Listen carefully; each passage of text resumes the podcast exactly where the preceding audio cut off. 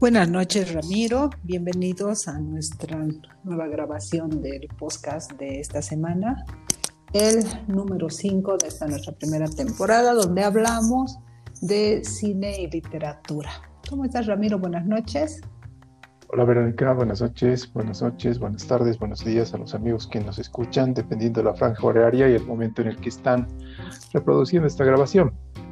Eh, Sí, Verónica, esta noche tenemos un tema eh, que nos también nos apasiona, ¿no? El séptimo arte, y hablaremos un poquito sobre el cine independiente. El cine independiente.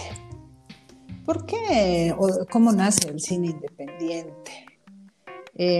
más o menos por 1920, cuando el cine hollywoodense en Estados Unidos era demasiado caro, o sea, hacer cine era extremadamente caro. Las producciones eh, que eran dirigidas entonces por Thomas Edison tenía que pagar pues millones en impuestos, licencias y tenían que cumplir con muchas imposiciones que ponía el gobierno y demás. Entonces ahí es que nace el cine independiente eh, como un plan B y surgen precisamente ese tipo de películas, películas de clase B, que eran ah, a partir de presupuestos bajos, los actores no conocidos o aquellos actores que ya estaban en decadencia, todos los elementos de la puesta en escena que utilizaban eran reciclados de las grandes producciones y su duración variaba, dice, entre los 80 minutos, 100 minutos, ¿no? Pero actualmente sigue en vigencia el cine independiente. Existen muchas películas de cine independiente que son bastante interesantes. ¿Recuerdas cuando te sugerí ver El lado oscuro del corazón? Es mi película favorita, el cine argentino, donde eh, vemos una producción bastante interesante y actualmente se están haciendo muchas producciones en, el mundo. México, por ejemplo, tiene como eh, nominada al Oscar incluso esta la película de Roma, ¿no? que es el, que está eh, en ese, tipo, en ese formato, ¿no? Efectivamente, si bien faltan algunos meses para la gala de los premios Oscar, que en realidad el tema de, los premios Oscar es eh, también llamado el Premio de la Academia. Es un premio anual que concede la Academia de Artes y Ciencias Cinematográficas en reconocimiento a la excelencia y activismo social de los profesionales en la industria cinematográfica. Entonces, año tras año se van eh, premiando a aquellos actores, películas, productores, bandas de sonido, etcétera, etcétera, dentro de las categorías que tienen. Y hay una que eh, destaca como la mejor película internacional. Es así que eh, Netflix eh, puso estos días en su grilla eh, una película que precisamente está nominada a esta, esta categoría como mejor película internacional, o por lo menos anda dentro de las que pueden ser las postulantes para este, este premio. Es el film de Melina León, es un film peruano, titulado Canción sin nombre y estaremos hablando de ello. Al igual que Roma, esta otra eh, película también está considerada dentro de esta categoría y eh, disponible en, Netflix. Pero eh, si hablamos de este tema del cine independiente y la premiación internacional, hay que destacar también que hay una película boliviana que está como candidata a estos premios, es la película Chaco. Eh, donde al igual que la que mencionamos, la peruana, esta también compite para poder ser eh, seleccionada ante esta eh, premiación. Sin embargo, son varios años ya en los cuales películas bolivianas principalmente van siendo exhibidas y estuve buscando algo en, en internet sobre las producciones bolivianas y encontré en Wikipedia, que por cierto esta semana celebró 20 años de existencia o de presencia en la red. Y destaca Wikipedia que la primera película boliviana fue la de 1924, titulada Por mi patria, de Pedro Zambarino, Zambarino, correcto. Es un documental, ¿no? Y en 1925, Corazón Aymar. Revisando un poco la cantidad de películas bolivianas que han sido eh, puestas a consideración del público, hay algunas que recuerdo haberlas visto cuando estaba en el colegio, por ejemplo, La, la Cruel Martina de Juan Miranda, esa película fuimos a ver a un cine de la ciudad, una película bastante interesante.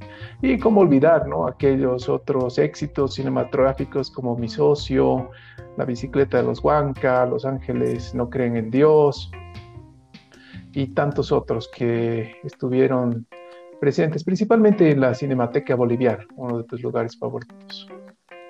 La Cinemateca Boliviana.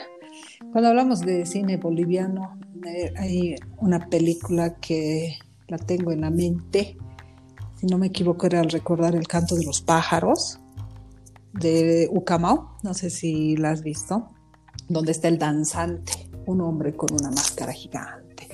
Mm, yo he debido tener unos 13, 14 años cuando la vimos.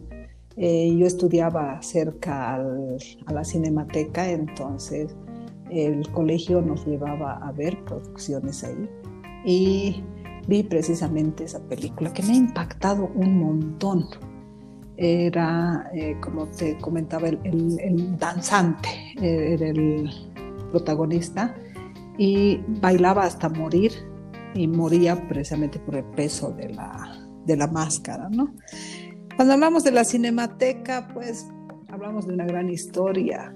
Creo que eh, era la principal sala de cine donde podíamos ver mucho del cine independiente, los ciclos, famosos ciclos de cine francés, el cine brasilero, el cine español, el cine argentino que tiene bastantes películas eh, interesantes y bastantes recursos al realizar sus películas.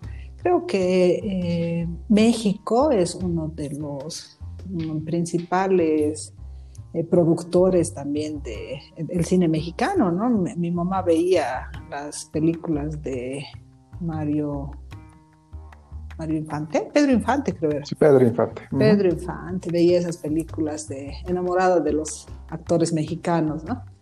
Eh, esas películas de charro. Y pues realmente el cine latinoamericano también ha tenido bastante peso. Eh, hablando de otro tipo de cine, eh, ¿te acuerdas del libro hindú que hemos leído? Que nunca me acuerdo el nombre. Sí. ¿Qué se llama el libro? Lo comentamos en uno de los eh, sí. de nuestros primeros podcasts. Sí. ¿Qué se llamaba nuestro libro? Sí, sí ya te digo, lo estoy. ¿Estás igual que yo? Lo estoy buscando aquí. Están tantos libros, yo también estoy con la Kindle mientras buscan la Kindle, eh, simplemente hacer referencia que en 1995 eh, se estrenó la película para recibir el canto de los pájaros de, Jorge, de Jorge Sanginés. Y ese mismo año también se estrenó Jonás y la ballena rosada de Juan Carlos Valdivia. No pude verla esa película porque era prohibida. Esa película de Juan Carlos Valdivia eh, yo la vi en el canal de cable, la pasaron por Fox hace algunos años atrás. Entonces es una película que eh, estuvo eh, no nominada, pero tuvo varias, eh, varios premios en cuanto a, la filmación y demás. Volviendo al libro, es un maravilloso porvenir, de Catherine Cuando leíamos hablaban de Bollywood. Yo pensé que simplemente hacían referencia para ironizar al cine hollywoodense, ¿no?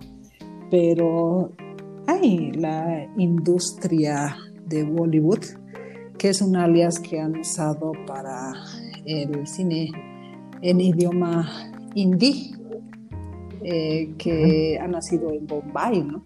Entonces también estamos hablando de otro grupo de eh, producción que no es precisamente de Hollywood, pero que también actualmente tiene entiende por qué están realizando películas en muchos idiomas, eh, en diferentes lenguas, ¿no? Como es el eh, maratí, todas las lenguas hindúes, ¿no?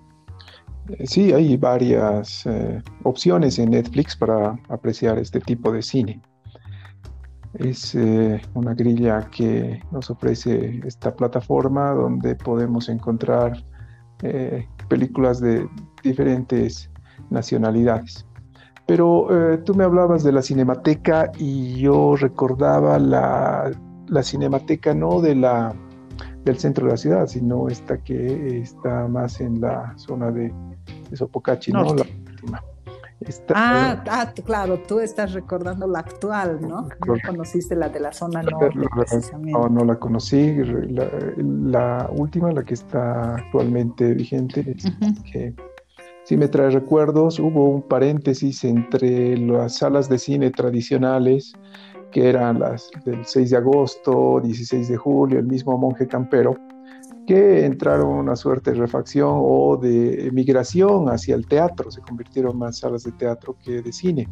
Y en esa brecha, mientras se construían las eh, opciones de, de mall en la ciudad, eh, estuvo, estuvo muy, muy demandada la cinemateca con sus, creo que son tres salas que tiene, mm, bastante cómodas, aquella vez estrenaron un sonido eh, excelente. Y ahí pude apreciar una película eh, nacional que se titula Black Torm. Black Torm es una película western de 2011 y está dirigida por Mateo Gil. Esta película eh, es un relato ficticio acerca, de eh, Butch, Butch, no sé cómo se pronuncia, Cassidy. Entonces es una, una, película bastante interesante donde se muestran locaciones de La Paz, Potosí, principalmente Yuni, y es muy, muy bonito poder apreciar eso, esa, esa fotografía que nos regala el, el Salar nuestras ciudades, ¿no? Principalmente hay escenas muy eh, atractivas donde se puede ver esta mezcla del western con lo que era eh, el, altiplano de aquellos años.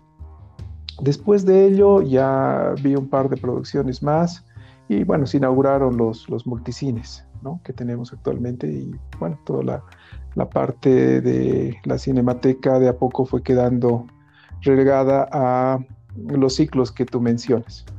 Eh, vimos un par de películas ahí, pero lamentablemente ya con la pandemia este acceso se ha visto casi reducido a su totalidad.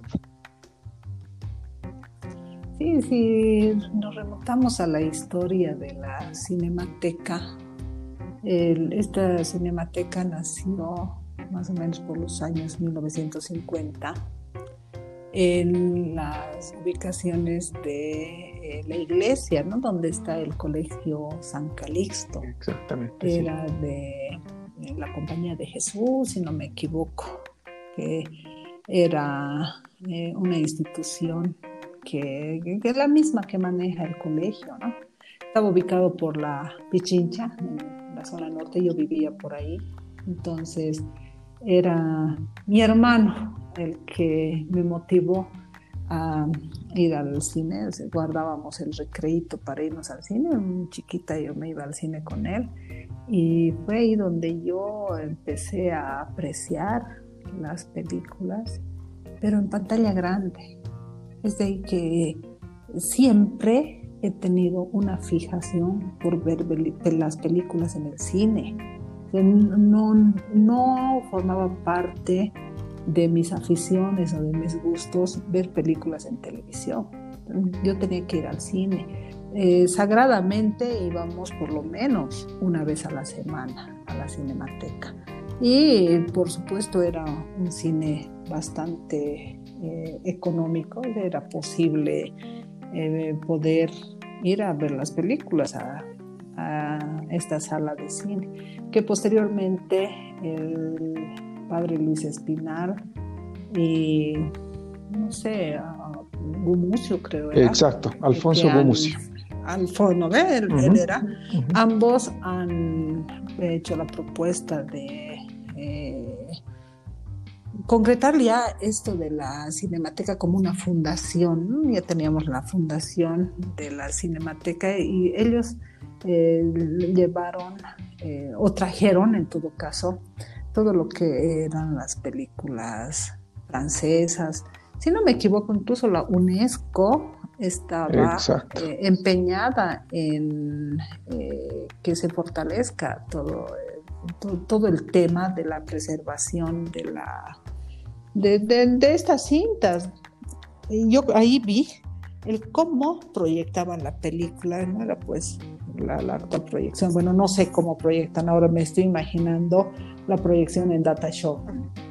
Eran esas máquinas con cintas. Correcto. Eh, entré alguna vez ahí a la parte de atrás. Eran, los asientos eran precarios, e, eran como, como una iglesia, como un teatrito de quinta, pero los mejores momentos ahí. Contarte que la película de la lista de Schindler, la vi ahí. Sí.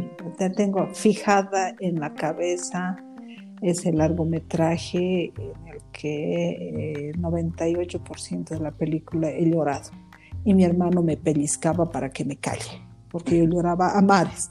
Entonces agarraba y me pellizcaba la pierna, cállate, porque todo el mundo eh, quería lanzarme las pipocas para que me calle, ¿no?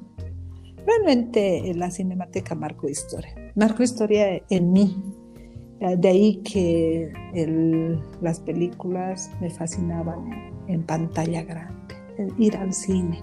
Era una de, mis grandes aficiones el día que teníamos que ir al cine.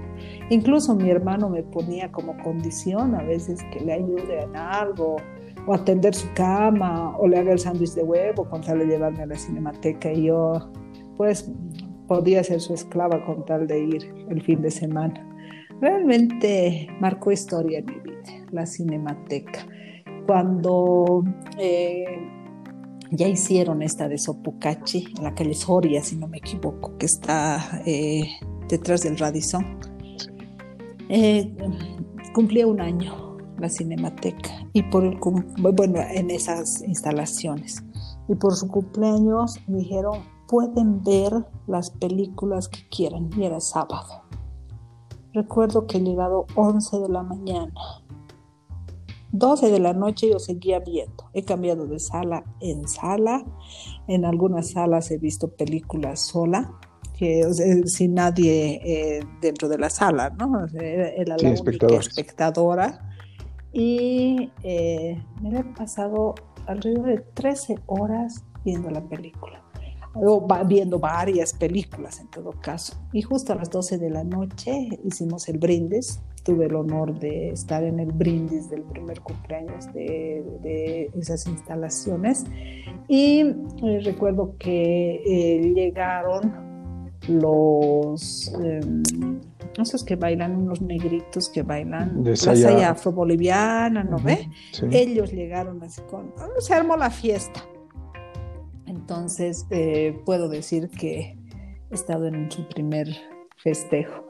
Pero realmente son eh, cosas que uno va grabando en la memoria y cuando uno las recuerda también las va grabando en la retina.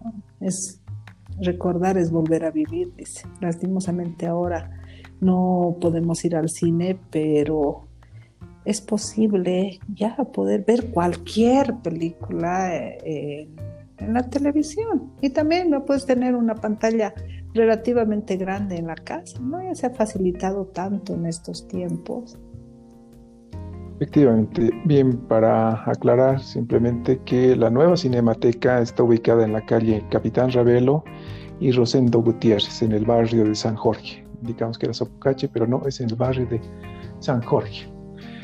Eh, comenzamos con eh, la, eh, la película que está en, Netflix, Canción sin nombre, que es una película peruana, dramática, que está dirigida por Melina León y esta está ambientada en los años 80. Es una película en blanco y negro y cuando la vi sentí mucha similitud entre el sistema judicial boliviano y el sistema judicial peruano en el que se presenta en la película. Muchos aspectos similares en cuanto al trabajo que desarrolla la policía y el trabajo que también hace nuestra policía es muy, muy similar, el comportamiento, la atención. Eh, esta, esta película trata de eh, una joven migrante que huyendo de la violencia de su, de, su territorio natal, es una provincia eh, o un pequeño pueblo en la provincia de Ayacucho, migra a Lima. Pero en esta migración tiene un problema donde se ve eh, separada de su hija recién nacida. Entonces es una película bastante dramática en blanco y negro. Creo que ese blanco y negro le da el toque de dramatismo a la película. La banda de sonido también son, son canciones que en algún momento de la vida las hemos escuchado por esa proximidad que existe entre Bolivia y Perú y ese compartir de culturas, los bailes que se van presentando durante la película, los instrumentos que se van tocando. Eh, realmente es, es, una película muy, muy interesante con esta misma esperanza, me gustaría que la película boliviana Chaco del director Diego Mondaca también esté presente en esta plataforma internacional y pueda, pueda ser apreciada por eh, muchos espectadores a nivel mundial. ¿no? tuve todavía el privilegio de ver esta película, pero voy a eh, revisar en la red si es que existe algún lugar donde la estén proyectando para poder apreciarla. Eh, leí un, un tweet hace algunas semanas atrás que estaba disponible en una plataforma de streaming nacional. Intentaré eh, ingresar a esa plataforma y ver un poco de esta película, ya que es una de las bolivianas que está candidata a los premios Oscar 2021. Bueno, Verónica, se nos fue rápidamente estos 20, 25 minutos que le dedicamos al podcast de cada semana. Y la recomendación, queridos amigos, vamos cuidándonos, estamos aproximándonos a una curva ascendiente del, del coronavirus y debemos tomar las máximas precauciones. Ya el gobierno ha decretado nuevas medidas de seguridad frente a esta emergencia sanitaria y tratemos de cumplir esa capacidad. Gracias Verónica y será hasta la siguiente semana. Gracias Ramiro y sí, debemos cuidarnos. No vayas a tomar un café, no te reúnas con tus amigos, mira las películas, lee, lee, lee, lee, que esto te va a ayudar a pasar el tiempo. En, ese, en esos momentos que desees compartir con alguien, ahora tenemos incluso la facilidad de poder eh, tener comunicación gratuita. Eh, obvio, el Internet no es gratis, pero creo que ya el consumo doméstico a partir del Wi-Fi o de la línea telefónica, no sé, ya se ha hecho mucho más común y más habitual. Entonces, ya podemos estar conectados no solamente a una persona al otro lado del teléfono o de la videollamada, sino podemos hacer conferencias grupales o utilizar el Zoom o cualquier otra herramienta de comunicación y podemos disfrutar lo mismo, compartir de manera virtual y no porque no queremos el compartir con los demás, sino porque de esta manera vamos a evitar el contacto y vamos a evitar el contagio. Queridos amigos, a quienes nos están escuchando y nos van siguiendo semana a semana, eh, pedirles que em, evitemos este tipo de congregaciones en las que eh, vamos contagiando o nos vamos contagiando nosotros. Pensemos en cualquiera de nuestros parientes o de nuestra familia que pueda eh, llevar el contagio de la peor forma. Quizá nosotros somos asintomáticos y la pasemos, pero no creo que haya mayor dolor que el ver que un pariente atraviese por un proceso complicado. Bendiciones para todos. Muchas gracias por su atención y será hasta la próxima semana. Buenas noches, Ramiro. Gracias, buenas noches, amigos.